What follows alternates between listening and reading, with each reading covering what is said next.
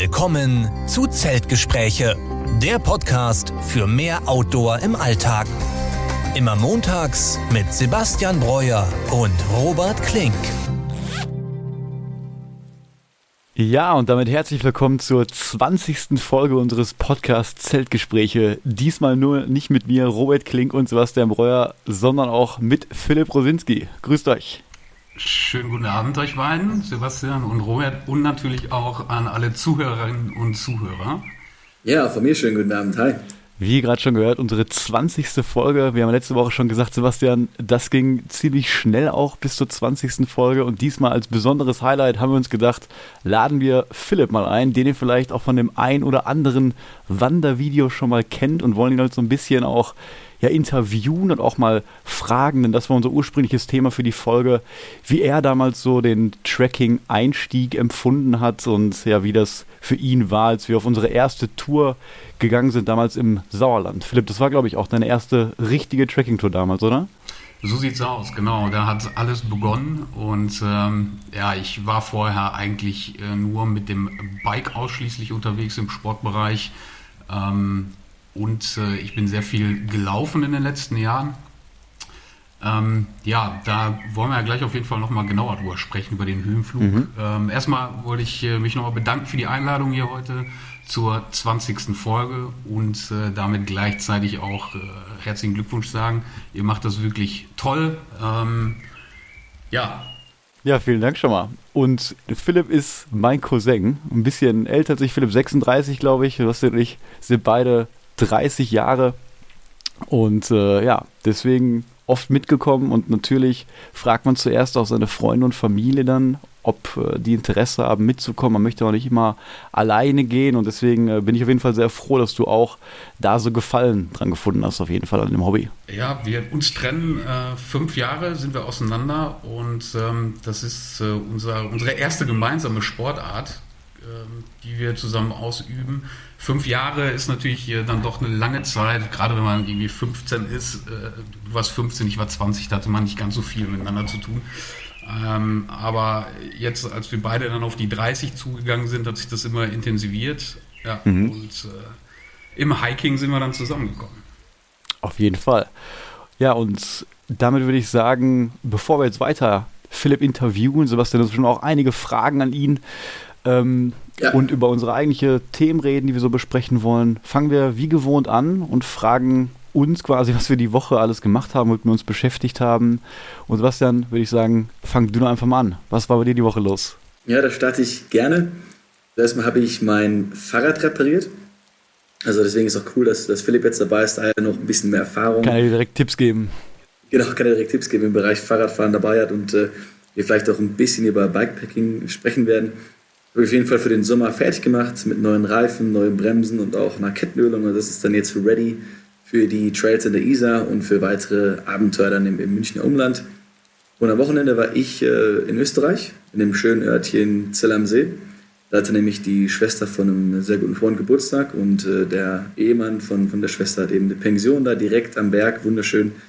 Und ja, ich habe dann halt immer im Dachzelt äh, vor der Pension geschlafen und das Wetter war echt schlecht, aber da hatte ich zumindest eben diese schönen Regengeräusche wieder. Mhm. Dann eine wunderbare Nacht verbracht und dann sind wir dann auch äh, am Sonntagmorgen ein bisschen gewandert, nichts Großes, ich glaube, haben wir zwei, drei Kilometer nur gemacht, einfach ein bisschen durch die Berge gelaufen. Aber ja, da kehrt auch jetzt so langsam der Frühling ein und alles ist wirklich super schön grün und gerade auch mit dem Regen hat es eine schöne Atmosphäre gezaubert und äh, in den Bergen hingen die Wolken sehr, sehr tief, also war super neblig und hatte eine sehr schöne mystische Atmosphäre einfach da. Und äh, ich habe auch schon Pläne fürs nächste Wochenende. Und zwar äh, werde ich auch in die ähnliche Richtung fahren, aber nicht ganz so weit südlich. Und zwar habe ich mir einen äh, Campingplatz am Chiemsee ausgeguckt, mhm. um auch ein bisschen das Stand-Up-Paddling da mal auszutesten. Also das könnte auch nochmal ganz interessant werden. Und als letzte Aktivität, ähm, ich habe nämlich eine kleine, einen kleinen Riss in meiner Patagonia-Jacke. Okay eine Micropuff. Und zwar äh, damals in Kungsleden habe ich mich da auf einer Rast irgendwie zu sehr an den Stein angelehnt. Äh, und jetzt setze ich mal eben die Repair Policy von Patagonia. Habe da heute hingeschrieben mit den ganzen Details und erwarte jetzt, dass die dann sagen, alles klar, schicken Sie es gerne ein und wir reparieren das in den nächsten zwei Wochen, nämlich dann auf jeden Fall das Gear wieder fertig habe, wenn wir dann jetzt doch sehr bald äh, in den Schwarzwald Ja, lange ist es nicht mehr hin und das ist auf jeden Fall super, die Policy von Patagonia, dass sie die ganzen Sachen reparieren. Bis jetzt bei mir noch nie was kaputt gegangen, aber ich glaube, du kannst da auch Sachen reparieren, wenn die mal außerhalb der Garantiezeit ähm, raus mhm. sind. Und da sind wir alle drei große Fans. Wir haben alle die, dieselbe ja. Jacke teilweise. Und äh, ja, noch weiteres Gear. Ich weiß gar nicht, Philipp, hast du auch den, den Mid-Layer und den Base-Layer von Patagonia? Ich habe mir damals nur den Base-Layer noch zusätzlich gekauft. Genau, den hattest du auch. Äh, den hatte genau. ich dann genau. damals bei dir gesehen. Und da ich immer nur so äh, Thermoshirts von Decathlon damals getragen habe, die dann doch extrem warm wurden, äh, habe ich dann nach einer anderen Lösung gesucht. Und äh, ja, genau, deswegen hatte ich mir das äh, Base-Layer von Patagonia nochmal gegönnt, äh, womit ich auch sehr zufrieden bin. Die machen gute ja. Produkte. Ich auch auf jeden Fall. Da macht man nichts falsch, vor allem, wenn man eben weiß, das wurde ganz grün hergestellt, sage ich mal, und ist eben mhm. reparaturfähig. Und Sebastian, noch eine Frage. Zell am See warst du jetzt, hört sich für mich auch ein bisschen kälter an als hier. Was hat das denn da für Temperaturen? Ja, die, die Nacht hat sich sehr kalt angefühlt. Ich habe nicht genau geschaut, wie kalt es war. Ich denke, es war so ein, ein zwei Grad. Ähm, ich hatte aber wieder ja, meinen äh, Airbnb-Schlafsack dabei. Also da bin ich ja quasi bis minus vier, minus fünf gut am Start. Mhm. Und ich habe nochmal meine, meine Wolldecke nochmal gefalten und dann unten drunter gelegt, um jetzt nicht mehr die Kälte von unten zu bekommen. Also die Nacht war da völlig okay. Vielleicht habe ich auch besser geschlafen, weil es den einen oder anderen Drink äh, natürlich in der Penguin also da habe ich da gar nicht mehr so viel mitbekommen, ja. Und du hast gesagt, du willst Stand-Up-Paddle nächste Woche. Hast du denn da dein eigenes Brett, was du irgendwie mitnimmst und im Auto lagerst? Also da wollte ich dich logistisch mal fragen, wie du das bei dir im, im Fahrzeug so machst oder leistest du dir vor Ort eins? Also theoretisch, wenn ich eins hätte, könnte ich es natürlich äh, ins Fahrzeug reinschmeißen äh, und dann einfach rausnehmen, wenn ich dann kochen möchte. Also ich glaube, es würde nicht passen, das Stand-Up-Pedal drin zu haben und einfach so die ganzen Funktionen mhm. zu nutzen. Ähm, aber ich könnte es auf jeden Fall mitnehmen. Aber natürlich kann man am Chiemsee da links, also left und right, da überall was mieten. Deswegen okay. kann man da mieten. Wahrscheinlich auch dann mit einem Wetsuit auf jeden Fall äh, und mal gucken, wie lange ich da stehen kann. Ich habe das selber schon in Kanada gemacht und in, äh, in, England auch ein paar Mal. Also ich habe da so ein bisschen Erfahrung, wie man darauf steht, aber auch lange nicht mehr gemacht. Äh, ich glaube, das dauert ein bisschen, bis man da reinkommt. Also ich werde bestimmt mal in den See fallen. Mhm. Ähm, aber das sollte man hoffentlich jetzt ganz gut abkönnen. Vielleicht werde ich vorher noch mal in die Isar springen in der Woche. als, als Vorbereitung, ja. als Vorbereitung. Und da bin ich auf jeden Fall einfach sehr gespannt. Der See ist ja auch wirklich groß. Da kann man bestimmt den ganzen Tag drauf rumfahren. Ja, klar, ich will auch unbedingt wieder aufs Brett. Also ich war jetzt das ganze Jahr immer noch nicht. Jetzt haben wir ja Mai langsam. Wasser ist wahrscheinlich jetzt langsam über 10 Grad. Ich werde es auf jeden Fall mit nach Norwegen nehmen. Da bin ich ja in drei Wochen und da ins Auto packen und dann mal hoffentlich den einen oder anderen Fjordsee da mal abfahren und gucken, ob ich auch reinfall. Und ich glaube, Wetsuit nehme ich trotzdem auch mit, denn da liegt teilweise auch noch viel Schnee. Und apropos Auto, fällt mir gerade ein, äh, ich habe ja ein Amateurvideo, nenne ich es mal, Aha. aufgenommen äh, letzte Woche, genau, einfach als Setup von meinem Fahrzeug mit dem Dachzelt und mit der Küche. Also falls ihr euch das anschauen wollt, es äh, wird in der Beschreibung vom Podcast auftauchen. Genau. Soundqualität am Anfang lässt sehr zu wünschen übrig, tut mir sehr leid, aber der Inhalt ist trotzdem gut, denke ich mal. Sehr gut beschrieben, wie man das einfach selber auf seinem eigenen Fahrzeug, sei es jetzt ein Golf oder irgendein Kombi, äh, wie man das einfach dann so quasi ja, ähm, duplizieren kann, die Sachen einfach kauft und dann man genau das gleiche Setup. Ich habe es mir auch komplett angeguckt und fand es auch sehr interessant. Und Philipp, wir haben, glaube ich, auch Samstag darüber gesprochen. Du hast es auch schon gesehen, oder? Ja, ich habe mir das Video auch schon angeguckt. Ähm, ich hatte tatsächlich auch kurzzeitig überlegt, ob ich mir so ein Zelt auch nochmal zulege. Ähm, ich habe allerdings nur ein Leasingfahrzeug. Der Vertrag, der geht jetzt noch ein Jahr. Ähm, kann ich ja einmal ganz kurz fragen, ähm, wenn ich mir so ein Zelt hole, ist das variabel mit jedem anderen SUV oder Kleinfahrzeug? Soweit ich weiß, ja. Also es kommt immer auf das Gewicht an. Aber die meisten Fahrzeuge können das Gewicht auf jeden Fall tragen. Es geht da um die dynamische, äh, das dynamische Gewicht, was du beim Fahren drauf haben kannst, damit, wenn du ausweichen musst, noch ESP und alles regeln kann. Also bei mir auf dem Auto passen 75 Kilogramm. Das Zelt hat 60 Kilogramm. Der Dachträger von Truly hat nochmal 8 Kilogramm. Also das passt super beim Fahren. Und wenn du es jetzt auf deinen Tiguan draufpackst, ich glaube, der hat sogar eine 100 Kilogramm Last. Also da passt alles auf jeden Fall drauf.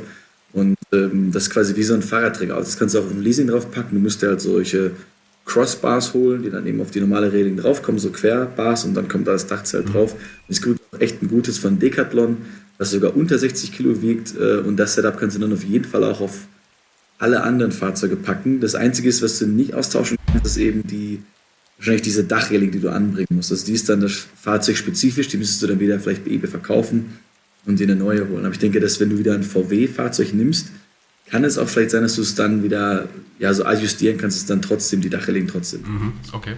Ja, das werde ich mal prüfen. Auf jeden Fall sehr inspirierend, dieses Video. Ja. Ich kann mir auch vorstellen, dass die ganz gut auch ähm, gebraucht verkauft werden können. Oder dass da der Markt ganz gut ist. Also, dass falls du jetzt dann irgendwie ein Fahrzeug hättest, ein neues, wo das nicht mehr drauf passt, dass man das dann auch für einen kleinen Abstrich relativ gut wieder verkaufen kann. Oder Sebastian, wie ist da so der Markt? Ja klar, also Dachreling kannst du immer verkaufen. Also sie mittlerweile die ganze Outdoor-Branche, ob du jetzt ein Kajak auf dem Dach hast oder eine Dachbox oder Skier oder was auch immer, die Leute brauchen immer diese Dachrelingen. Also das kannst du auf jeden Fall wieder verkaufen. Das Dachzelt sowieso.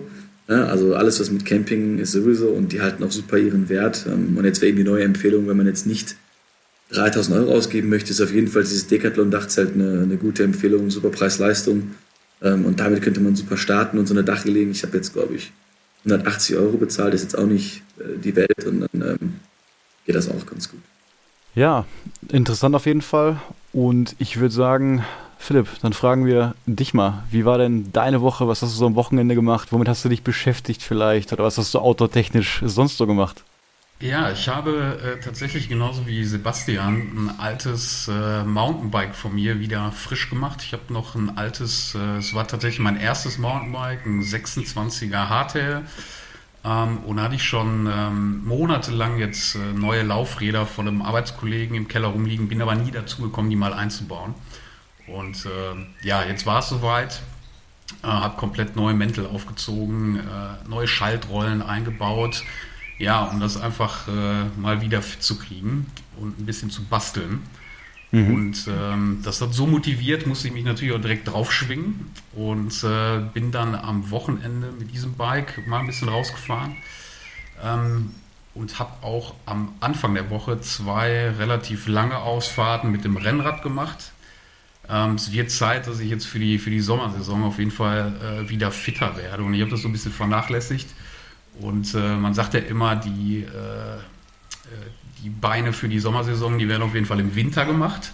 Mhm. Ähm, da bin ich jetzt nicht zugekommen, deswegen äh, wurde es jetzt höchste Zeit, ähm, ja, da mal ein bisschen anzugreifen. Und, äh, also zum Verständnis, du, du fährst Rennrad und machst aber auch genau. Mountainbiking beides und so ein bisschen Hybrid, richtig? Ja, ganz genau. Ähm, vom Straßenrennrad über Graveln bis äh, zum Mountainbike ist da alles dabei. Ähm, in den letzten Jahren bin ich aber relativ viel Rennrad gefahren. Mhm. Ähm, Grund ist, dass wir von der Arbeit und in der Umgebung, wo wir arbeiten, gibt es halt ähm, eine feste Gruppe, die jedes Wochenende fährt und da sind mindestens immer 20 Leute dabei. Teilweise sogar, wenn das Wetter super ist, sind wir mit 40 Leuten in der Gruppe unterwegs. Wow. Und äh, das ist natürlich das, was den Spaß beim Rennradfahren ausmacht, äh, in der Gruppe mhm. zu fahren. Und ähm, ja, da sind natürlich Leute dabei, die super fit sind. Und äh, das ist natürlich dann für die Fitness auch immer gut, wenn du mit Leuten fährst, die super stark sind. Und äh, ja, da bin ich, die Woche habe ich quasi damit angefangen, mal wieder ein bisschen reinzukommen. Und äh, wenn du jetzt sagst, längere Distanzen, was heißt das dann genau im, im Fahrradjargon? Sind das jetzt 50 Kilometer, 100, 200, was fährt man da so? Ähm, wir fahren, also wenn es jetzt nach Feierabend versuchen wir so um, um, die drei Stunden zu fahren und je nach Geschwindigkeit kommst du da meistens so auf 80 Kilometer, äh, die ihr dann machst. Ähm, an den Wochenenden fahren wir auch immer eine abgesteckte, äh, abgesteckte Strecke, ähm, die hat 90. Ähm, genauso, also um die 100 Kilometer fahren wir dort immer. Ähm, letztes Jahr habe ich mich mal an einer 200 Kilometer Tour versucht, weil ich das unbedingt schaffen wollte. Ähm, war ordentlich hart, haben wir aber tatsächlich geschafft. Ähm, dafür benötigst du aber auf jeden Fall ein bisschen Grundlage und einiges an Training. Ja, aber das sind so die Distanzen, die wir machen. Okay, und da steigst du jetzt wieder voll ein im Frühjahr. Ja, ich, ich hoffe, wie ihr wisst, ich habe einen großen Umzug ins Ausland vor. Ähm, mhm. Deswegen äh, werde ich gucken, dass ich dann äh, am neuen Standort schnellstmöglich auch eine Gruppe finde, mit denen ich fahren kann. Und ähm, ja, um da wenigstens so ein bisschen fit zu bleiben, äh, wollte ich jetzt die ja, restliche Zeit noch nutzen, um äh, dann möglichst viel noch zu fahren. Ja. Und sonst hast du erzählt, wolltest du auch noch äh, dich auf unser nächstes Wochenende vorbereiten, denn da laufen wir endlich das große Rheinsteigfinale Und du hast gesagt, ja, du wolltest auch noch ein bisschen genau. wandern gehen. Kam das noch dazu? Ja, ich muss gestehen, ähm, ich habe die 25 Kilometer Tour, die ich machen wollte, habe ich ordentlich abgekürzt. Äh, ich bin dann Sonntag, habe mich noch rausgequält und bin 10 Kilometer äh, hier in Brauk äh, auf den Halben unterwegs gewesen, mhm. um wenigstens die Beine so ein bisschen ähm, fit zu machen, weil die Belastung äh, auch deutlich unterschiedlich ist äh, gegenüber zum Radfahren. Ähm, ja. Ich meine, das, das hilft ein bisschen, aber ähm, ja, es ist einfach eine ganz andere Belastung. Deswegen habe ich mich Sonntag noch rausgequält. Genau, zehn Kilometer habe ich gemacht, äh, mit der Hoffnung, dass das dann auch reicht für nächstes Wochenende. Ja, wahrscheinlich. Wir haben ja schon so einiges aus dem Rheinsteig überlebt, sage ich mal, schon sehr harte Etappen. Diesmal wird es, glaube ich, ein bisschen einfacher, aber auch wenn du zehn Kilometer gelaufen bist, das passt auf jeden Fall. Also du kannst ja vielleicht die Woche dich auch noch ein bisschen einlaufen, werde ich auch machen, meine vier, fünf Kilometer Runden. Und du hast gerade schon gesagt, ähm, ja, dass diese dieses Cross-Training, also die Belastung, die man beim Fahrradfahren quasi hat, dass man das nicht so abbilden kann aufs Wandern.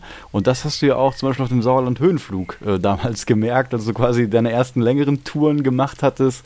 Da weiß ich noch, dass du relativ überrascht warst auch, ähm, dass, der, dass es so anstrengend war, auf jeden Fall so lange zu wandern und so lange Etappen zu machen, obwohl du damals sehr, sehr stark im Rennradtraining warst, oder?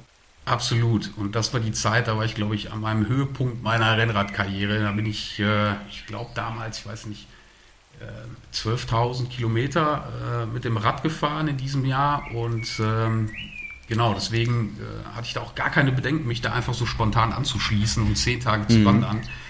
Aber ich wurde eines Besseren belehrt ähm, ich weiß nicht, ob du dich noch daran erinnern kannst. Ich glaube, das war Tag 4.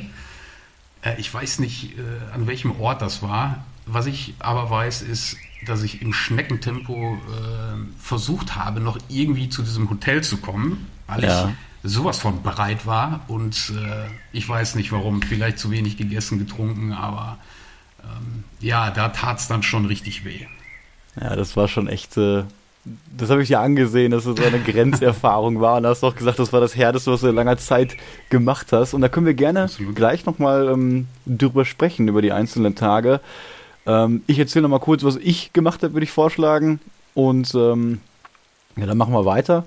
Und ich habe ja letzte Woche schon angekündigt, Sebastian, vielleicht erinnerst du dich, dass ich den Zollvereinsteig ins Auge gefasst hatte dieses Wochenende. Ja. Und zum Glück hat das Wetter einigermaßen mitgespielt und ich konnte das echt Freitag nach der Arbeit angehen und habe auch endlich rausgefunden, ob man da zelten kann. Und ja, man kann es wohl machen. Im Video, was ich dabei aufgenommen habe, erzähle ich da auch nochmal mehr, aber generell zur Antwort, man kann da auf jeden Fall eine Tracking-Tour rausmachen. Habe ich jetzt auch gemacht, habe allerdings noch in meinem Camper geschlafen, weil an dem Tag, wo ich ankam am Freitag, dort niemand mehr anwesend war auf dem Stellplatz, wo man irgendwie bezahlen konnte oder wo man fragen konnte. Und deswegen konnte ich das erst äh, Samstagmorgen final abklären.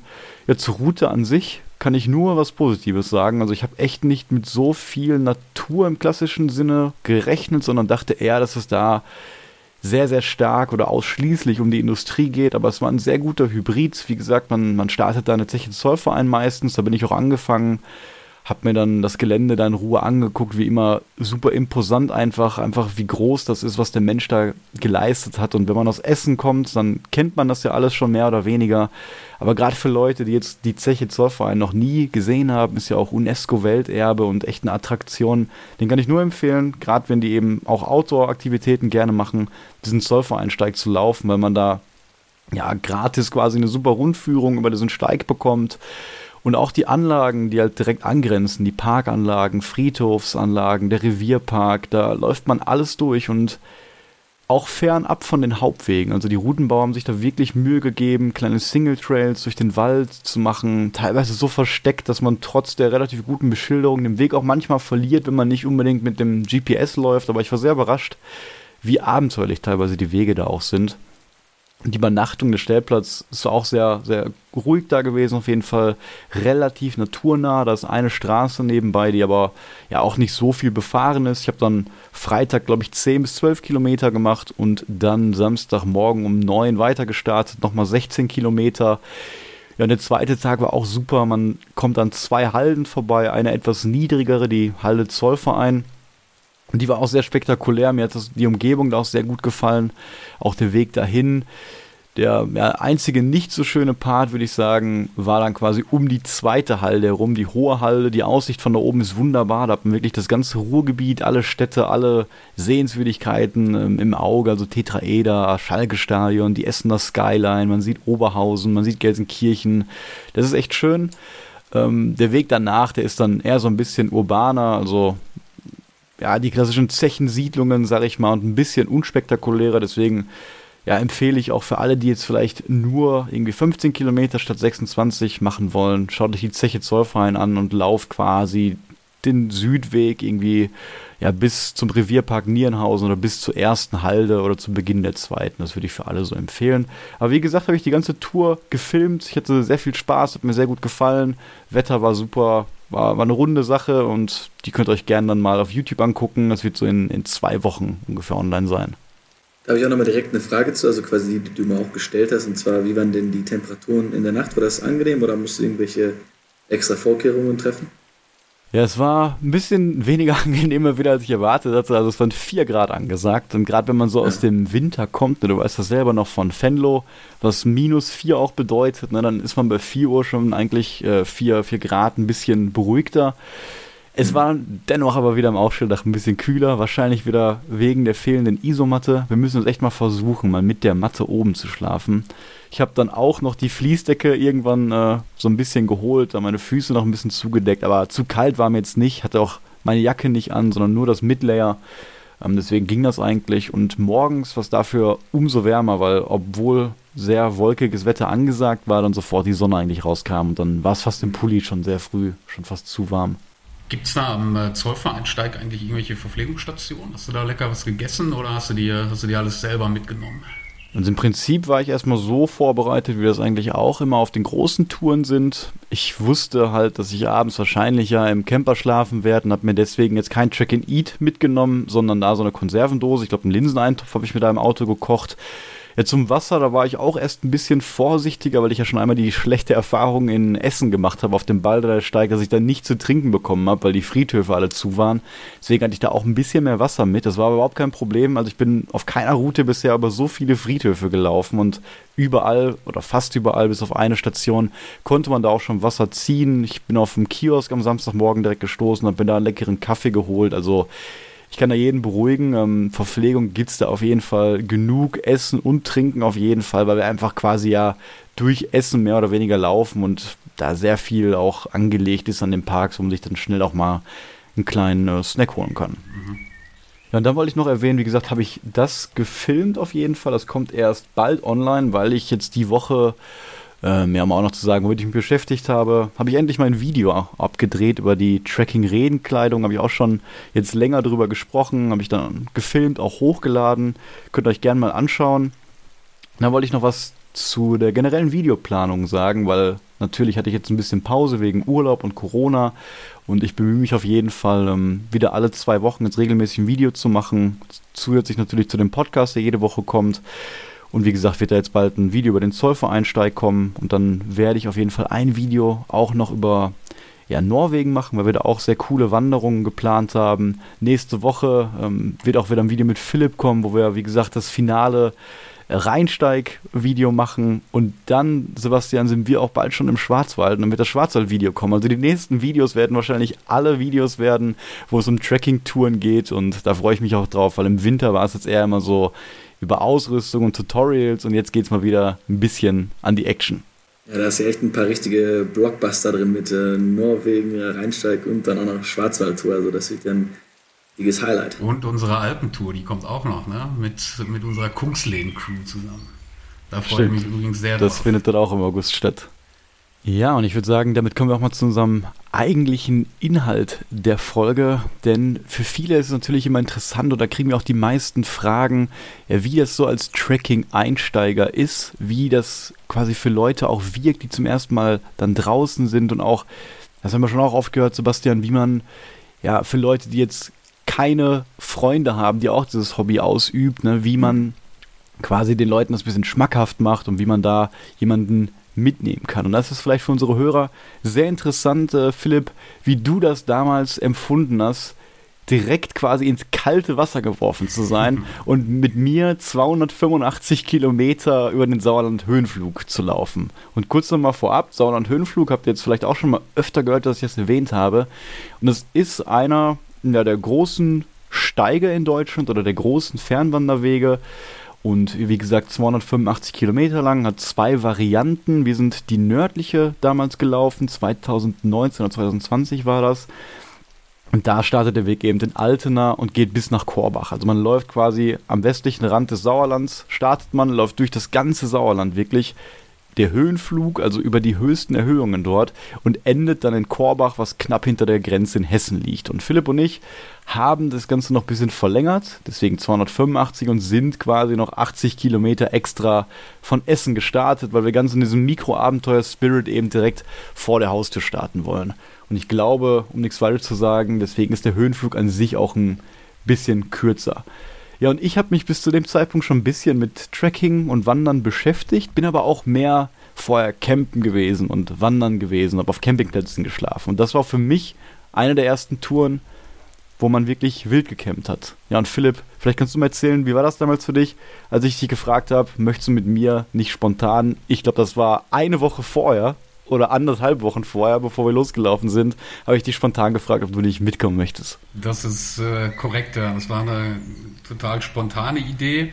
Ähm, ja, ich äh, lasse mich sowieso immer gerne für neue Sachen begeistern. Äh, Gerade im Sportbereich. Ich habe schon so viele verschiedene Sportarten ausprobiert, von Badminton, Squash, Fußball, ähm, Klettern äh, machst du ja im Moment auch aktuell. Ähm, ja, deswegen habe ich da gar nicht lange gefackelt und hatte damals äh, richtig Bock auf ein Abenteuer und äh, dann habe ich mich da spontan angeschlossen. Und ähm, ja, nachdem wir losgelaufen sind, wusste ich sofort, okay, äh, Hiken ist auf jeden Fall was für mich. Bin ja auch gerne draußen, ähm, gerade äh, weil ich ja so viel mit dem Fahrrad auch unterwegs bin. Und ähm, ja, es war schon äh, ich kann mich noch genau daran erinnern, dass das erste, ähm, was da relativ ähm, krass war von den Eindrücken, war unsere erste Nacht, die wir am mhm. Flug verbracht haben. Ähm, sofort erste Nacht Wildcampen und ähm, wir wussten noch nicht, wir hatten so eine grobe, äh, so einen groben GPS-Spot, wo wir, wo wir campen. Ähm, aber wir mussten uns da echt durchs Unterholz schlagen, um dann zu diesem Schlafplatz zu kommen. Äh, das war schon sehr aufregend. Und dann weiß ich noch, äh, als wir dann endlich da den Spot gefunden hatten. Und natürlich legt man da viel Wert am Anfang noch drauf, so ja, hat mich jetzt wer gesehen, wie ich hier campe, weil es ist ja quasi in dem Sinne erstmal verboten. Mhm. Ähm, sind wir hier erstmal sicher, so ein bisschen. Damals waren noch für uns natürlich die ganzen Waldgeräusche auch noch relativ neu. Ne? Und wir haben direkt in der ersten Nacht das volle Programm dort gehabt. Also der Spot war schwer zu finden. Ne? Wir mussten, das war so ein bisschen hügelig auch mitten im Wald, ganz kleiner Platz nur zum Aufbauen. Natürlich musste es kommen. Mein Zell ist sofort zusammengebrochen, auch in der Nacht, während der Nacht. Und wir wissen es bis heute nicht genau, Philipp, aber da, dort hat die ganze Nacht, gab es ein elendiges Geschrei. Wir wissen nicht, ob es eine Frau war, die Hilfe brauchte oder ob es wahrscheinlich nur ein Fuchs war oder irgendwelche Jugendlichen, die da am Trinken waren. Aber äh, es war keine ruhige Nacht und direkt auf jeden Fall für mich auch ein kalter Wurf ins Wasser da an, der, an der Nacht an der Stelle. Genau, äh, genau da wollte ich hin. Ich kann mich noch daran erinnern, dass wir beide irgendwie nachts um 2 Uhr aufgewacht sind und dann, Robert, bist du auch wach? Ja, hörst du diese Geräusche? Was ist das? Und äh, ja, das war, war sehr, sehr spannend und äh, super aufregend. Ja. Ja, fand ich auch. Und bei der Routenplanung hatte ich auch immer gesagt, ähm, dass wir quasi jede zweite Nacht nur auf dem Campingplatz schlafen wollen und sonst halt dann immer einmal wild, einmal auf dem Campingplatz, damit man auch duschen kann. Ja, ich finde das äh, super spannend. Also man unterschätzt echt, wie laut so ein Wald abends sein kann.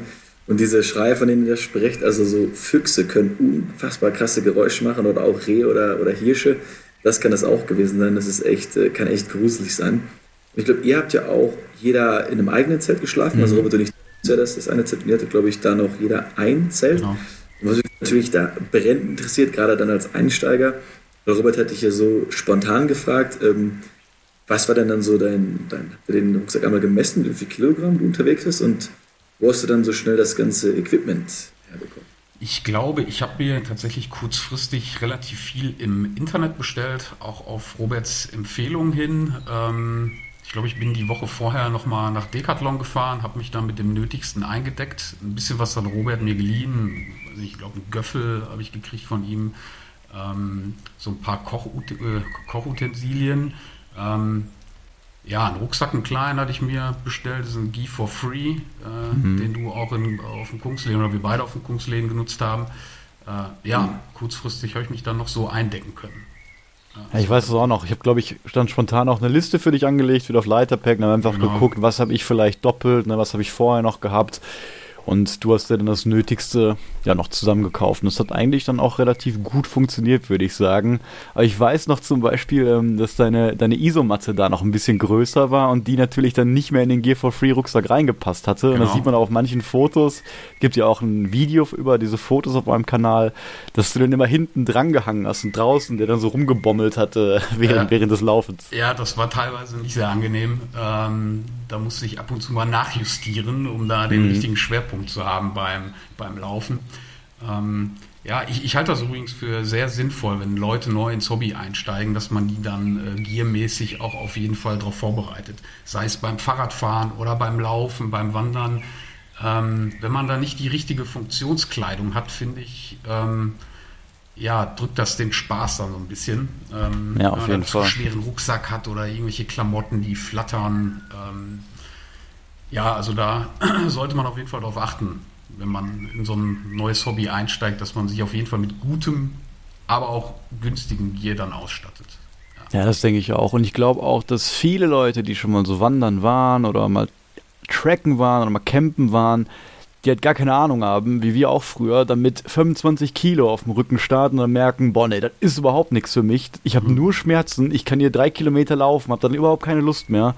Und das ist halt so schade, dass das dann immer so viele Leute abschreckt. Aber gerade wenn ihr dann auch zu Hause das Hobby so ausübt und dann Leute überzeugen wollt, dann ist das zum Beispiel immer ein sehr gutes Argument. Stell dir das nicht so vor, dass das wirklich eine Quälerei ist, 30 Kilometer zu laufen mit so viel Gewicht auf dem Rücken, sondern wir packen das so, dass es leicht ist oder ultraleicht ist und du dann auch mehr Freude quasi an der Natur hast und das nicht im Fokus steht, also nicht das Sportliche eher, also nicht das, die Schmerzen, sondern auch natürlich das Abenteuer, der Gedanke an sich und, und die Umgebung, durch die man da läuft. Ne? Ich äh, finde das ganz, ganz wichtig, dass wenn man jemandem ein neues Hobby ähm, äh, vorstellt, dass man die Leute einfach nicht überfordert. Ähm, mir ist schon öfters aufgefallen, dass man sich manchmal tatsächlich unterschätzt, wie, wie fit man eigentlich ist.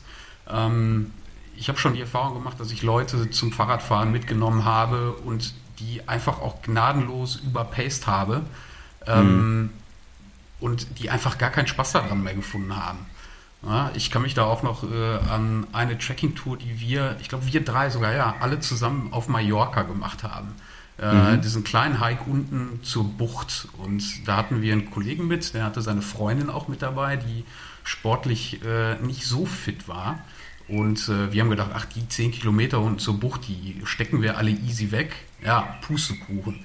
Äh, nach dem ersten Anstieg und nach der Hälfte des Hikes, äh, ja, hat die junge Dame auf einmal angefangen zu heulen und war komplett überfordert. Und mhm. äh, ob die nochmal mit uns hiken geht, wage ich zu Da hast du wahrscheinlich recht, glaube ich auch nicht. Aber ja, da hast du recht. Aber ich glaube, da war auch das Problem, ähm, ja, dass sie ja auch gar nicht wusste, vielleicht, ne, was machen wir da oder einfach so mitkommen wollte und das vielleicht erst Spaziergang gesehen hat. Ne? Aber ich glaube, ja, wenn man wirklich jemandem kommuniziert, das wird anstrengend, das ist eine Wanderung ja, und du musst da schon irgendwo drauf Lust haben, ja. ne, ich glaube, dann passt das auch. Aber ich verstehe da total, äh, was du meinst. Und dir ging das ja dann teilweise auch so, wenn ich hier gerade auf unsere Sauerland-Höhenflug-Karte gucke. Du erinnerst dich vielleicht, der erste Tag, der war so ein halber Tag, da sind wir ja quasi nach Feierabend von meiner Arbeitsstelle los. Der zweite Tag allerdings war dann direkt mit 30 Kilometer. Mhm. Und wir kamen dann in Wetter raus, hinter Hagen. Und ähm, Dort mussten wir dann die Ruhr überqueren. Und ich hatte auf der Karte nur gesehen, gut, da ist sofort eine Brücke, weil wir wollten auf der zweiten, am zweiten Tag auf dem Campingplatz schlafen. Und dann waren wir dort oben und konnten den Campingplatz schon sehen und die Brücke auch. Und dann hat sich auf einmal rausgestellt, Mist, das ist eine Eisenbahnbrücke und keine Fußgängerbrücke. Und da mussten wir erstmal gucken, wo ist denn hier die nächste Brücke? Und die war natürlich ein paar Kilometer entfernt. Dann wurden aus 30 Kilometer auf einmal am zweiten Tag 38 Kilometer mit sehr, sehr viel Asphalt. Und ich glaube, Philipp, du erinnerst dich da auch an vor allem an das letzte Stück, an die letzten Kilometer, die wir da machen mussten. Jetzt, wo du es erzählst, fangen mir auch direkt die Füße wieder an zu schmerzen. es war äh, der Wahnsinn. Äh, die letzten 10 Kilometer, da sind wir nur auf Asphalt gelaufen, glaube ich. Und ähm, ja, es war einfach an dem zweiten Tag viel zu viel für meine, für meine Füße. Die waren das halt überhaupt mhm. nicht gewöhnt. Und ich war einfach nur froh, als wir dann äh, am Ende den Campingplatz erreicht äh, hatten und ich dann meine Füße mal schön für zwölf Stunden hochlegen konnte. Ähm, ja, aber genau das oh. ist das, was ich meinte. Ähm, wenn äh, die Leute noch nicht so fit sind, gerade auch Herz-Kreislauf-System und man die am Anfang dann mhm. äh, zu hart rannimmt, sage ich mal, äh, da hat man dann keinen Spaß. Ja, das war in dem Fall auf jeden Fall ja so leider ungewollt in dem, in dem Sinne, aber trotzdem hast du es ja dann überraschend gut weggesteckt und wir konnten ja zumindest dann an dem Abend auch noch ein nettes Bad nehmen in der Ruhe, in der das weiß ich noch. War eigentlich auch verboten, aber die Campingplatzbesitzerin hat gesagt, ach, mach das ruhig, das stört dir keinen. Dann waren wir dort schwimmen, dann konnten wir noch ein nettes Bier da trinken mit unseren Nachbarn und irgendwann hat es gewittert, glaube ich, dann auch nachts. Also war echt ein cooler Abend auch. Der nächste Abend allerdings, erinnere ich mich auch gerade dran, da mussten wir dann nach Altena zum offiziellen Start und dann stand wieder Wildcamping an. Und wir wussten, heute wird es eine lange Etappe, 33 Kilometer und wir müssen uns wieder darum sorgen, wo wir denn wild schlafen. Auf dem Campingplatz hast du natürlich viel weniger Sorgen, weil da keine, keine Tiere sind, du hast deine Ruhe, da sind andere Menschen. Ja, und in Altena, ich weiß nicht, das, das weißt du bestimmt auch noch, hatten wir diesen super, super schönen Spot oben über der Stadt quasi ah, auf ja, so einer. Mhm. Ja, so ein, so ein Grundstück, der wirklich am Hang war, wo kein einziger Baum mehr stand. Die wurden wirklich gerade gefällt und wir waren dann so am Waldrand und konnten über ganz Altena gucken mit den Sternen. Es war etwas schwer, das, die Zelte wieder aufzustellen, haben wir aber hinbekommen und die Nacht, die war wirklich fantastisch. Also ich habe keine negativen Assoziationen mit diesem Abend dort. Absolut nicht. Ähm, genau, wir hatten, wir hatten ein bisschen gebraucht, um diesen Spot zu finden. Ähm, weil die haben da gerade zu dem Zeitpunkt haben die ja äh, die ganzen Bäume dort abgeholzt. Mhm. Äh, ich weiß nicht, ob das aufgrund der, der Käferplage dort war. Ähm, auf jeden Fall haben wir jetzt quasi zwischen den Baumstämmen dort gekämmt und äh, hatten da echt den geilsten Blick über Altena. Ähm, ja, das war, das war ein sehr, sehr cooler Moment. Ja, fand ich auch. Und am nächsten Tag sind wir dann runter in die Stadt, sind zum offiziellen Startpunkt, haben uns dann nett beim Bäcker einen Kaffee geholt, das weiß ich noch, haben unser Proviant wieder bei Aldi aufgefüllt, das war ja schon Tag 4 dann. Und eigentlich waren wir dann frohen Mutes, wir haben eine gute Nacht hinter uns gehabt. Und das war wirklich der Tag, äh, über den wir gerade schon gesprochen haben. Also der schlimmste Tag für dich, weil eigentlich waren es nur 31 Kilometer. Aber was ich auch damals bei der Planung noch nicht beachtet habe, was ich jetzt mittlerweile immer mache, sind Höhenmeter. Und direkt der Anfang wieder von Altena, die ersten Höhenmeter auf den Sauerland-Höhenflug, die waren schon sehr ordentlich. Da ist man irgendwie durch so eine alte Bergbaulandschaft gegangen, das weiß ich noch. Ja, und relativ schnell irgendwie nach der ersten Hälfte des Tages, war auch super warm, da waren wir schon sehr, sehr kaputt. Und wir wussten, wir müssen irgendwie bis alten Affeln kommen, sehe ich gerade, hieß das Dorf. Und hatten eigentlich auch was angenommen, wir wollen vielleicht auch wieder wild schlafen, aber schnell war klar, das wird ein anstrengender Tag. Wir sind froh, wenn wir ähm, entweder auf einem Campingplatz oder sogar in der Pension schla äh, schlafen können, so einem Gasthof, Gasthaus. Und da war eben genau das, was du gerade schon gesagt hast, Philipp, die letzten zehn Kilometer, das war, glaube ich, für dich die, die übertriebenste Qual, oder? Ja, ja, das war eine meiner wenigen Grenzerfahrungen, die ich hatte, ähm, nach drei Tagen Schinderei da am vierten Tag so viele Höhenmeter zu gehen. Und ich glaube, das Problem war auch äh, nachher der Abstieg. Äh, die letzten drei Kilometer nochmal ordentlich Abstieg äh, runter zu diesem Dorf. Mhm. Und ähm, ja, ich war, ich, ich, kann mich noch daran erinnern, äh, den Tag danach, als ich morgens aufgestanden habe, war ich kurz vorm Abbruch tatsächlich, weil ich so einen übelsten Muskelkater in, in den Waden, Oberschenkeln, äh, leichte Knieschmerzen hatte ich. Ähm, aber nach dem vierten Tag hatte sich das Blatt dann gewendet. Irgendwie äh, habe ich den fünften Tag dann auch überstanden und dann hat sich der Körper irgendwann dran gewöhnt. Und dann, äh, je länger der Höhenflug angedauert hat, weiß ich noch, desto einfacher fiel mir das, äh, den dann zu Ende zu laufen. Ja, ja das, das merke ich natürlich auch immer und ich glaube, Sebastian, du ja auch. Also da trifft es wirklich ähm, auf den Kopf, wenn man sagt, man wird spätestens unterwegs fit. Ne? Also meistens irgendwie nach Tag 3, nach Tag 4, da hat man dann äh, richtig Power. Ja, ich finde es auch mal wieder überraschend, auch wenn man jetzt nicht, gerade in den ersten Nächten, nicht unbedingt durchschläft, dass der Körper sich trotzdem wirklich super toll re äh, re rehabilitieren, nicht reanimieren, tot rehabilitieren kann, wenn man einfach äh, so acht Stunden oder zehn Stunden einmal mal liegt. Das ist echt super cool und da wollte ich nochmal hier äh, Credit an, an Philipp aussprechen, weil das war jetzt echt keine Easy-Tour für den Anfang, Robert, die du da vorbereitet hast. Und nee, nee. da äh, hat er einfach äh, von der Psyche, da hast du echt einfach, ähm, bist da super stark und machst einfach durch und sagst, okay, ähm, das ist cool, das macht Bock. Äh, das tut zwar weh, aber ich werde hier nicht äh, draufgehen und ich war jetzt weiter. Und dann irgendwann hat man eben quasi den höchsten Punkt, auch physisch, körperlich und auf dem Trail irgendwann überwunden. Und dann wird man auf dem Trail fit und dann ist der Rest äh, total easy. Man kommt in so einen Rhythmus rein und hat dann so einen richtig schönen Flow drin. So sieht's aus, ja. Und ich glaube, ab der Nacht hat es dann auch Spaß gemacht. Ne? Also für dich auch vor allem, richtig. Weil vorher war es vielleicht angenehm auf dem Campingplatz, aber dann diese Qual, dieses Kämpfen, das fiel ja dann so ein bisschen weg. Wir haben auch 115 Kilometer ab da schon gemacht, also über ein Drittel. Und ja, die restlichen Tage, ich glaube, die brauchen wir nicht mehr alle so im Detail durchgehen. Es war halt jede zweite Nacht Wildcamping und vielleicht ein paar besondere Momente, an die ich mich noch erinnere, war auf jeden Fall auf dem Campingplatz in Winterberg. Da war es ja so voll, weil auch nebenbei da diese Mountainbike-Strecke ist, dieser Mountainbike-Park. Da haben wir auf jeden Fall einen netten Abend auch gehabt. Da war ich erinnere mich noch, da war nichts mit Ruhe, genau, da waren Jugendliche am Trinken und Party machen. Ähm, aber ich glaube, uns war das auch egal, wir konnten da gut schlafen. Ja. Und ansonsten weiß ich noch den weiß nicht, vorletzten Wildcamping-Spot, den wir, glaube ich, hatten, wo es schon sehr dunkel war und wir auch ein bisschen Bedenken hatten, finden wir noch was. Und dann irgendwann haben wir ja so, eine, so ein kleines Grundstück gesehen, auf dem so junge Tannenbäume quasi ähm, angebaut wurden. Da sind wir dann einfach ein bisschen über den Zaun mal hochgelaufen und irgendwo war dann ein Waldstück quasi genau auf der Kuppe des Berges und da war dann das einzige Stück flaches Land weit und breit, weil natürlich da die Spitze ist und der Berg dann auf einer Seite hoch, auf der anderen runter geht. Da waren vielleicht so fünf Quadratmeter, wo wir noch das Gras dann wirklich äh, zusammentrampeln mussten und da haben wir uns dann niedergelassen. Da waren wir auch beide heilfroh. Und obwohl wir dort mitten im Tannenwald waren, war es auf jeden Fall viel ruhiger als die erste Wildcampingnacht. Auf jeden Fall. Ich, ich, erinnere mich noch, dass wir da kniehoch Gras hatten und das war wirklich so das Wildeste, äh, wo ich gecampt habe. Ähm, Genau, und das war, da fiel es mir auch echt schwer einzuschlafen, ähm, weil man gesehen hat, dass da überhaupt noch nie irgendwie Zivilisation in den letzten Wochen, Monaten, keine Ahnung, äh, mhm. hingekommen ist. Und ähm, genau, da habe ich auf jeden Fall mit viel mehr Tiergeräuschen gerechnet an, in dieser Nacht. Aber wie du schon sagst, die war super, super ruhig. Anscheinend äh, sind die Tiere äh, auf der Höhe, ähm, ja, da, da, waren einfach keine Tiere auf der Höhe. ja. ja.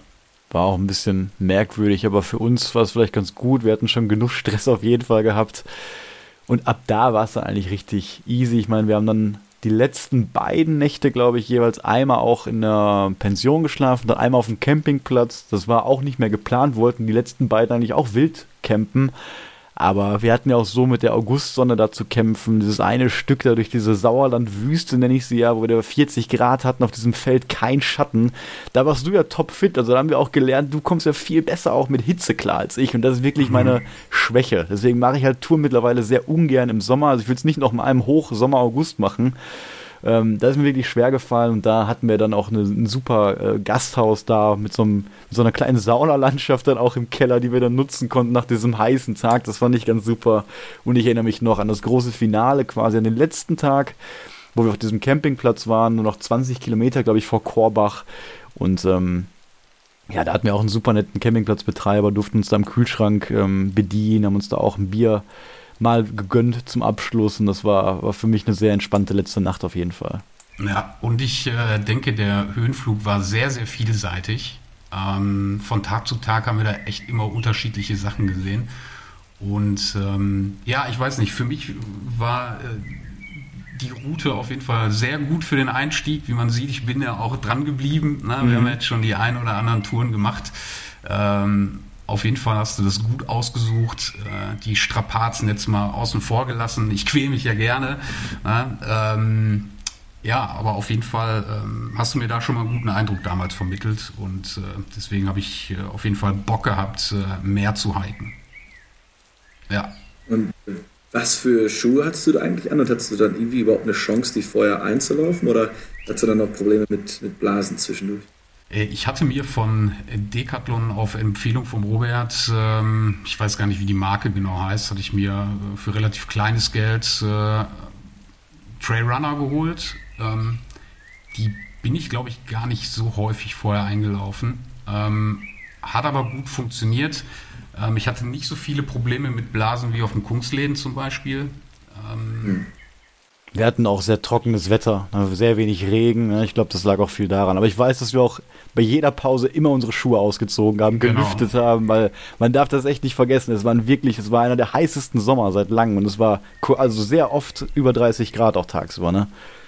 Genau, daran wird es sehr wahrscheinlich liegen. Ja. Wenig Feuchtigkeit und äh, ja. Das Problem war ja der Dreck und der Staub. Ne? Also, was uns definitiv gefehlt hat, waren Gamaschen, also Gators. Die hätten uns da echt viel gebraucht. Wir waren ja in, in, in kurzer Hose immer unterwegs und das hätte wahrscheinlich auch schon ein bisschen zur Blasenvermeidung geführt, dass man da den Dreck auch ähm, ja, aus, den, aus den Socken hält. Und Sebastian, wir beide werden im Schwarzwald wahrscheinlich auch Gators jetzt mitnehmen, oder?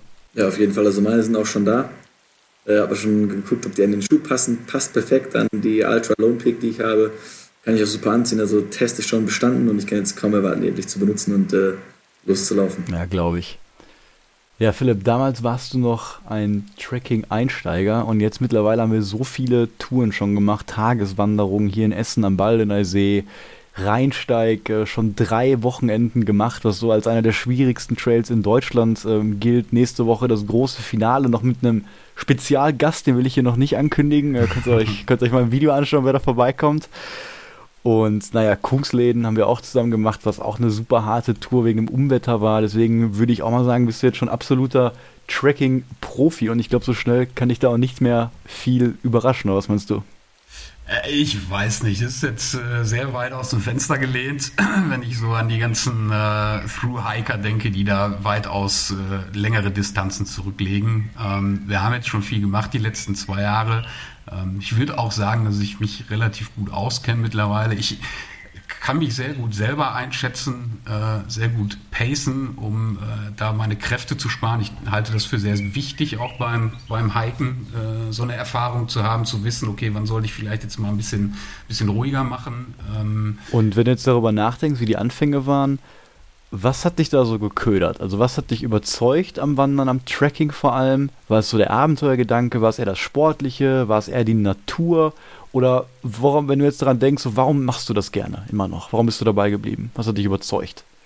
Ich glaube, das ist so ein Mix aus beiden. Ich mag immer sportliche Herausforderungen. Ähm, gerade wenn man sagt, okay, man versucht jetzt hier 250 Kilometer an einem Stück zu gehen, da bin ich immer sehr äh, für zu begeistern.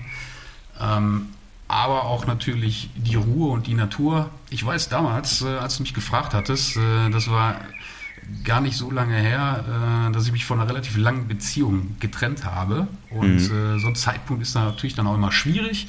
Und ähm, das hat mir sehr geholfen, da auch einfach mal runterzukommen.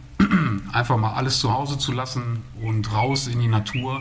Und ähm, ja, das hat mir für die, ja, fürs mentale Gefühl mhm. halt unglaublich viel gebracht, dann draußen zu sein. Ja.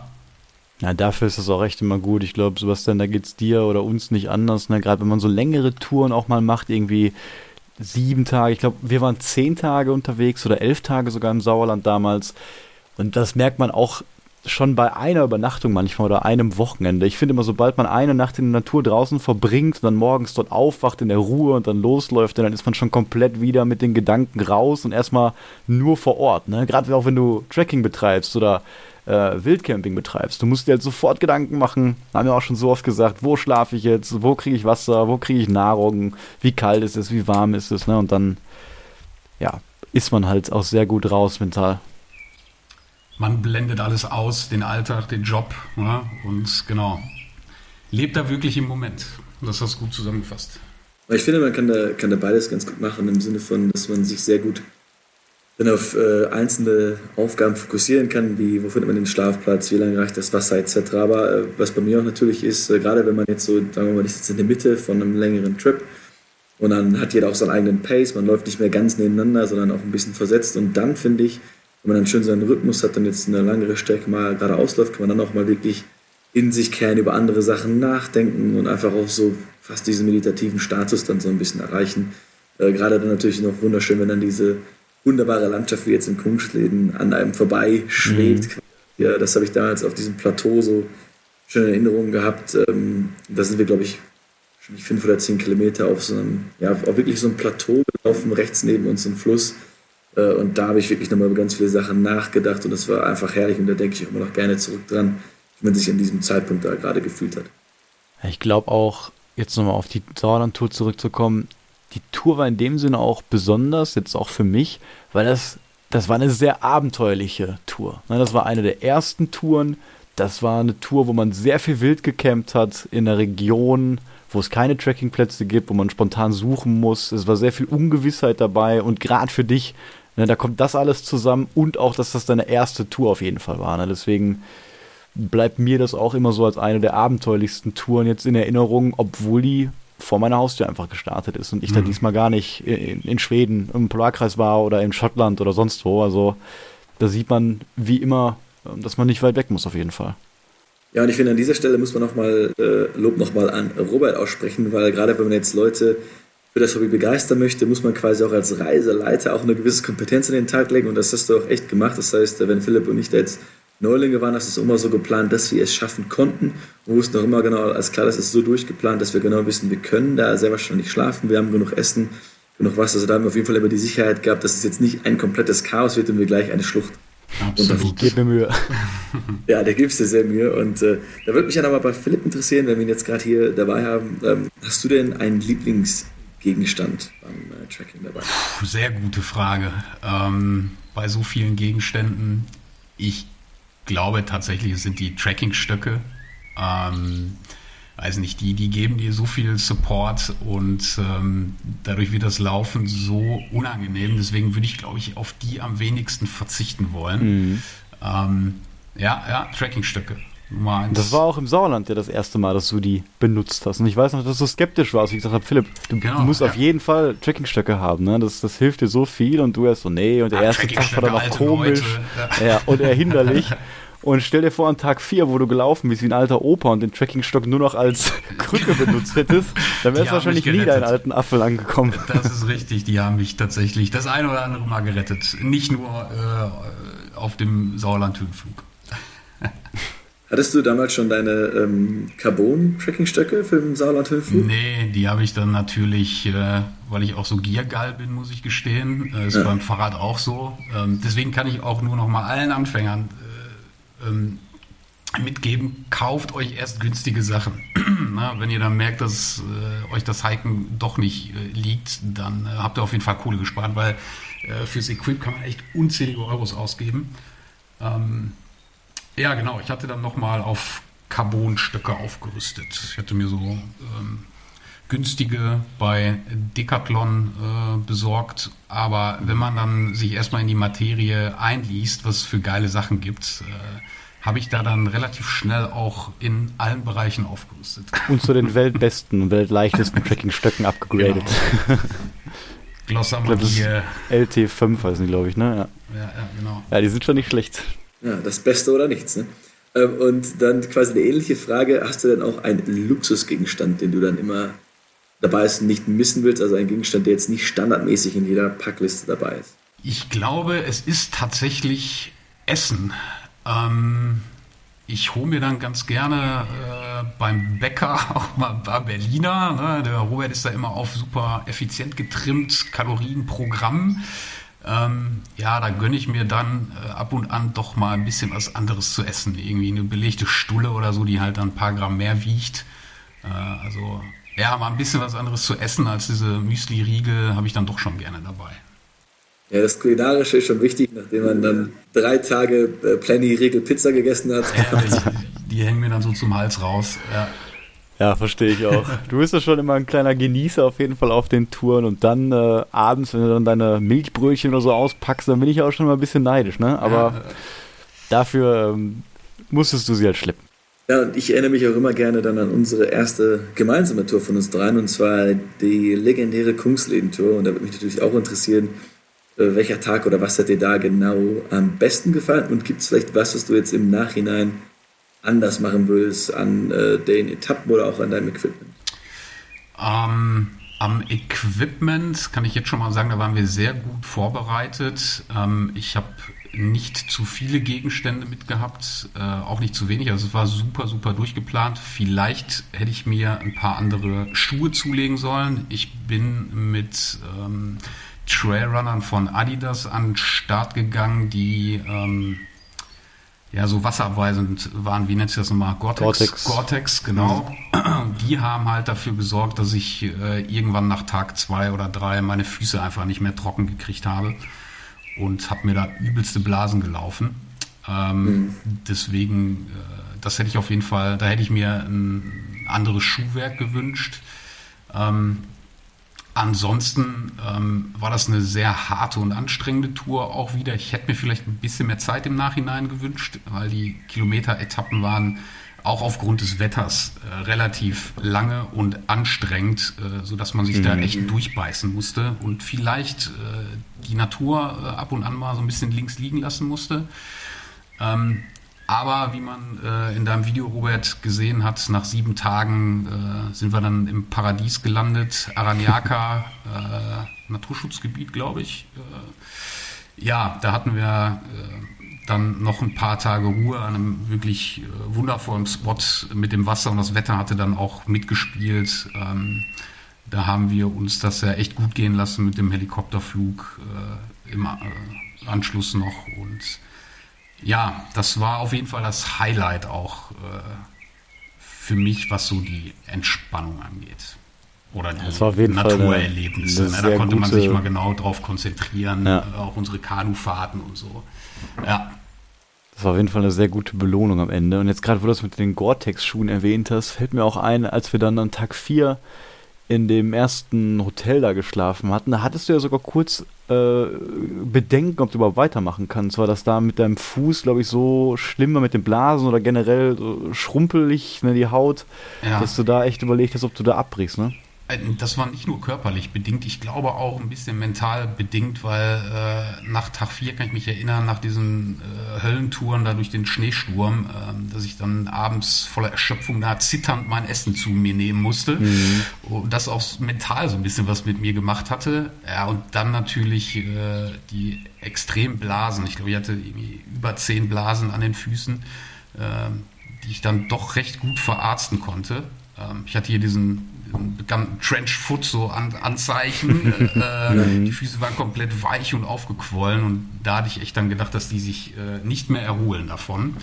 Ähm, ja, nachdem ich dann alle Blasen behandelt hatte und mal eine Nacht im trockenen Bett schlafen konnte ähm, und das Wetter sich gebessert hatte, äh, ist dann nochmal alles gut gegangen. Aber das war schon ja. sehr brenzlig. Ja, es ist äh, interessant, weil ich hatte ja das äh, gleiche Problem äh, im, im, West Schottland, Highland Way. Genau. Schottland, äh, genau, weil natürlich denkt man sich, okay, ich brauche am besten wasserdichte Schuhe, dann kriege ich keine nassen Füße. Das ist auch erstmal richtig, aber sobald man dann äh, eine Brücke nicht hat, wie in Schottland, dann durch einen Fluss läuft, dann kommt natürlich Wasser von oben rein und das Wasser geht dann nicht mehr raus, es trocknet nicht mehr. Und dann läuft man den ganzen Tag mit schrumpeligen Füßen und dann bilden sich überall Blasen zwischen den Falten und das ist echt, eine heftige Sache. Also das ist auch was, was ich dann ja, schmerzvoll ja. quasi lernen muss. Aber nochmal mehr Respekt, Philipp, dass du dann einfach die verarztet Ach. hast und gemacht hast und dann noch weitergelaufen das, das Gute war ja, du hattest die Erfahrung vorher schon gemacht und hattest dir ja mhm. äh, zur Vorbereitung dieses Pulver, das Babypulver oder so mitgenommen. Genau. Und ähm, das hat sehr gut geholfen. Ähm, ich glaube, wenn ich nochmal so eine Tour machen müsste, wäre das vielleicht mein zweiter zusätzlicher Luxusgegenstand, den ich mir dann gönnen würde. So ein kleines Paketchen Puder. Hm. Ja, das Puder war echt magisch. Haben wir letztes Mal auch schon drüber geredet, ne, Sebastian? Und was ich noch fragen wollte, Philipp, anderes Thema, nochmal um auf das Fahrradfahren zurückzusprechen, zu kommen. Bikepacking ist ja auch immer ein Thema, also Tracking mit Fahrrad. Du hast mir schon vorher mal gesagt, das hast du selber noch nicht gemacht, aber letztens hattest du einmal vor, damit nach Holland zu fahren, so einer kleinen Übernachtungstour. Und da hättest du wahrscheinlich auch dein normales äh, Ultraleicht-Gear mitgenommen? Ähm, genau, ich hätte vielleicht auf ein paar Artikel verzichtet, weil der Weg jetzt nicht allzu lange war. Ähm, wären da, glaube ich, drei oder vier Tage unterwegs gewesen. Ähm, genau, wir hätten dann auch im Zelt geschlafen. Ähm, ist aber dann leider ins Wasser gefallen. Ähm, und deswegen habe ich mich gar nicht äh, so viel äh, mit der Materie auseinandergesetzt.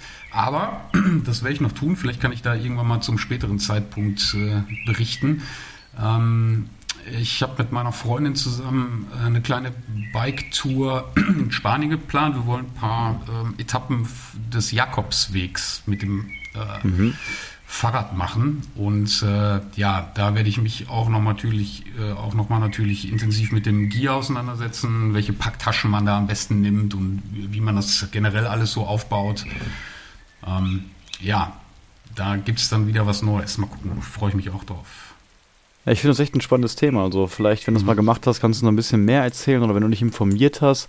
Aber generell, jetzt wenn du vom Jakobsweg komplett sprichst, dann würdest du das schon mit einem normalen Mountainbike machen oder was würdest du da für ein Fahrrad nehmen? Ja, wir würden das auf jeden Fall mit äh, Mountainbikes machen. Ähm, ich kann mir vorstellen, dass die Wege auf dem Jakobsweg überwiegend äh, schottrig sind ähm, oder auch viel Straße gefahren wird. Ich bin mir da gar nicht sicher. Ich habe die Route noch nicht geplant. Ähm, aber äh, mit so einem Hardtail Mountainbike ähm, ist man da immer gut aufgestellt. So der Allrounder unter den Bikes. Damit kann man eigentlich alles machen, sowohl Straße fahren oder wenn es dann doch mal ein bisschen ruppiger wird, dann hat man äh, auf jeden Fall die Reserve mit etwas dickeren Reifen und einer kleinen Federgabel vorne. Ja, und du hast ja gerade gesagt, wenn du jetzt Rennrad fahren gehst, dann machst du so 80 Kilometer nach Feierabend und mhm. wenn du beim Tracking, dann machst du ja, sag ich mal, 30, 35 Kilometer, wenn du den ganzen Tag läufst. Und deswegen würde mich auch interessieren, wenn ich so eine Tour jetzt plan und quasi in der Natur schon im Zelt aufwache, alles auf mein Fahrrad packe um 7 Uhr morgens und dann den ganzen Tag auf dem Trail, den ganzen Tag fahre. Was meinst du, was kommt denn da so an Distanz zustande? Was kann man da über mehrere Tage denn planen? Ist natürlich immer Fitnesslevel abhängig, aber ich denke, wenn man äh, sich den ganzen Tag Zeit lässt, ist so eine Durchschnittsgeschwindigkeit von, von also 18 bis 20 km/h ist da schon mhm. realistisch, ist dann auch schon relativ sportlich. Ähm, genau, vielleicht pro Tag ähm, 100 Kilometer, ja, also vielleicht zwischen 120 und 80 Kilometer Tagesetappe. Mhm. Ja, halte ich für realistisch. Ich denke mal, das ist auch wahrscheinlich sehr terrainabhängig, auch wieder die Höhenmeter Absolut. werden da werden natürlich dann eine, eine Rolle spielen. Ich habe ja auch noch kein Bikepacking probiert, aber das juckt mich sehr in den Fingern, das auszutesten. Deswegen habe ich auch mein Fahrrad jetzt fit gemacht und ich würde auch wahrscheinlich einfach mit meinem Ultralight Gear aufs Fahrrad, ähm, dann vielleicht noch ein paar ja, Satteltaschen äh, dazu nehmen. Natürlich äh, Sachen, um das vielleicht zu flicken, auch mal üben, das vielleicht ein Fahrrad zu flicken, Reifen zu wechseln. Das kannst du wahrscheinlich, Philipp, aber ich kenne das noch nicht. Wird dann noch ein bisschen ähm, üben. Und ich selber habe auch ein Buch gelesen von äh, zwei jungen Leuten, die von Oregon in den USA runtergefahren sind bis nach Patagonien. Ja, das waren, glaube ich, dann 2600 Meilen, haben die abgeholt, über ein Jahr unterwegs. Äh, die haben in Hängematten geschlafen. Äh, hatten auch, ich glaube, ganz normale Fahrräder, so Hybrid-Bikes ähm, dabei. Und das war wirklich tolle Geschichte, das mal zu lesen. Die haben sich auch natürlich jeden Tag da äh, durchgequält, ähm, hatten aber super tolle Erfahrungen, die Freundlichkeit der Menschen auch so ein bisschen eine Community auch. Ähm, und die sind, glaube ich, jeden Tag so auch ihre ja, 80, 90 Kilometer da gefahren. Also ich denke mal schon, das ist eine Distanz, die man gut machen kann. Und äh, ja, die waren auch relativ unfit am Anfang, sind einfach losgefahren. Und dieses auf der Straße, auf dem Trail zu leben, das hat ihnen super Spaß gemacht. Und ich denke mal, da hat man dann wahrscheinlich ähnliche Gefühle wie beim äh, Tracking. Ja, kann ich mir auch gut vorstellen. Man ist natürlich ein bisschen schneller unterwegs. Also ich bin schon mit den 4 kmh immer sehr froh, dass ich dann immer die Möglichkeit habe, sofort mal kurz stehen zu bleiben, was genau anzugucken. Aber hat natürlich auch Vorteile, wenn man größere Entfernungen zurücklegen kann. Ich wollte auch noch ähm, eine Sache erzählen. Christine Thür haben wir auch schon mal öfter erwähnt. Die lebt ja quasi in den warmen Monaten auf dem Trail und sie hat halt auch als Alternative mal das Bikepacking versucht und da auch tausende Kilometer schon, ich glaube, in Osteuropa hinter sich gebracht. Und sie hat das erstmal nur gemacht, weil sie gesagt hat, wenn sie irgendwann auf dem Trail mal ähm, sich was tut oder nicht mehr laufen kann, dass sie dann sofort ein Backup hat und sagen kann, gut, jetzt fahre ich ab da Fahrrad. Ja, und das hat dir wohl auch sehr gut gefallen, deswegen finde ich das auch mal ein guter Gedanke, weswegen ich das auch mal ausprobieren werde, dass wenn mal irgendwas ist, ähm, dann kann man auch zur Not dann auf dem Fahrrad wechseln, weil vielleicht gerade die Belastungs, die Belastungs Belastungsproblem, was man hat, dann äh, beim Fahrrad irgendwie nicht herrscht und nur beim, beim Laufen wäre. Ja, sehr interessantes Thema auf jeden Fall. Und Philipp, da kannst du uns, wie gesagt, auf jeden Fall nochmal irgendwann äh, was erzählen und gerne nochmal in den Podcast kommen. Und ich sehe gerade, wir haben auch schon echt lange geredet, aber ist ja auch klar, bei der Spezialfolge mit drei Gästen dauert das auch ein bisschen länger. Und ähm, deswegen würde ich auch vorschlagen, kommen wir langsam zum Ende. Und mir hat das Gespräch auf jeden Fall sehr viel Spaß gemacht heute. Ja, es hat äh, jetzt auch super Spaß gemacht. Gerne, gerne wieder kommst du in den Podcast, äh, Philipp. Und natürlich würde ich sagen, Wahrscheinlich sehen wir uns das nächste Mal dann hoffentlich auf dem Trail. Ja, danke äh, erstmal für die, für die Einladung. Es war wirklich sehr, sehr angenehm. Ähm, ich weiß gar nicht, ich glaube, ist tatsächlich die Alpentour, wenn wir äh, zu dritt auf jeden Fall nochmal äh, demnächst an den Start gehen. Ja, und äh, gerne komme ich nochmal vorbei. Vielleicht zu so einer Special-Folge, wenn wir irgendwie ein Nachgespräch ein, äh, eines unserer Hikes dann machen. Da mhm. würde ich auf jeden Fall gerne wieder dabei sein. Sehr gerne. Und wir sehen uns ja auch erstmal nächste Woche zum Rheinsteigen. Genau, und da werde ich dann für uns beide auch ein bisschen hier im Podcast von erzählen. Und Sebastian, wir beide sehen uns natürlich wie jeden Sonntag danach im Podcast. Deswegen wünsche ich euch beide eine sehr schöne Woche und bis dann. Danke dir. Bis dann. Ciao. Ciao.